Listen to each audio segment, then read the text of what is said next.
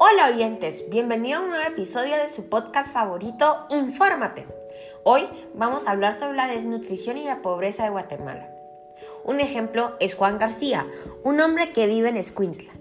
Él vive en la pobreza, vive en una casa muy insegura ya que está hecha de malos materiales y vive alrededor de mucha vegetación. No puede comprar los suficientes alimentos para sus hijos y él y su esposa pasan hambre. Para entender mejor el tema, estos son los términos importantes. Nutrición. Es como nuestro cuerpo se nutre en base a los alimentos que nosotros consumimos. Desnutrición. Es cuando un niño no puede alimentarse correctamente con los nutrientes necesarios y las vitaminas necesarias para poder vivir sanamente. Desnutrición aguda. Es cuando un niño no recibe la cantidad suficiente de alimentos cuando es muy pequeño. Esto causa bajo peso para la estatura y la desnutrición crónica. Es igual que la desnutrición aguda, que no recibe el alimento necesario, pero además no recibe vacunas ni leches de su madre. Esto provoca baja estatura para la edad. Este problema evita que las personas como Juan García puedan tener una vida saludable y pacífica, ya que tienen que sobrevivir en lugares no aptos e ingerir comida no adecuada. Esto causa que las personas se enfermen, no crezcan lo suficiente y hasta incluso que desarrollen un coeficiente intelectual más bajo.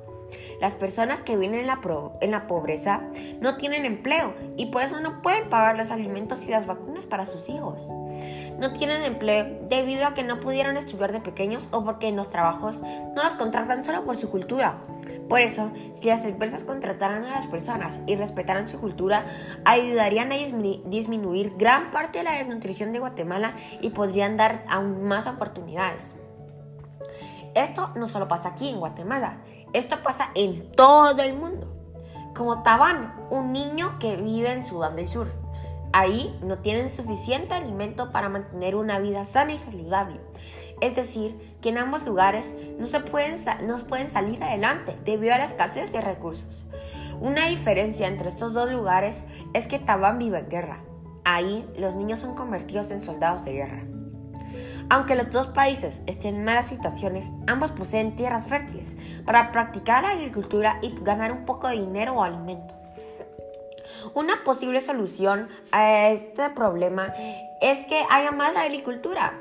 Es fácil de aprender, no se necesita mucha educación porque genera muchos trabajos. Habrá más alimentos y el gobierno podrá hacer leyes que protejan a los trabajadores y podrán mejorar la economía del país. Profundizar en esas problemáticas es fundamental, ya que permitirá hallar diversas soluciones para este problema el cual provoca consecuencias mortales en distintas regiones de nuestra nación. Pero para saber más de eso, conéctate a nuestro siguiente episodio. Adiós.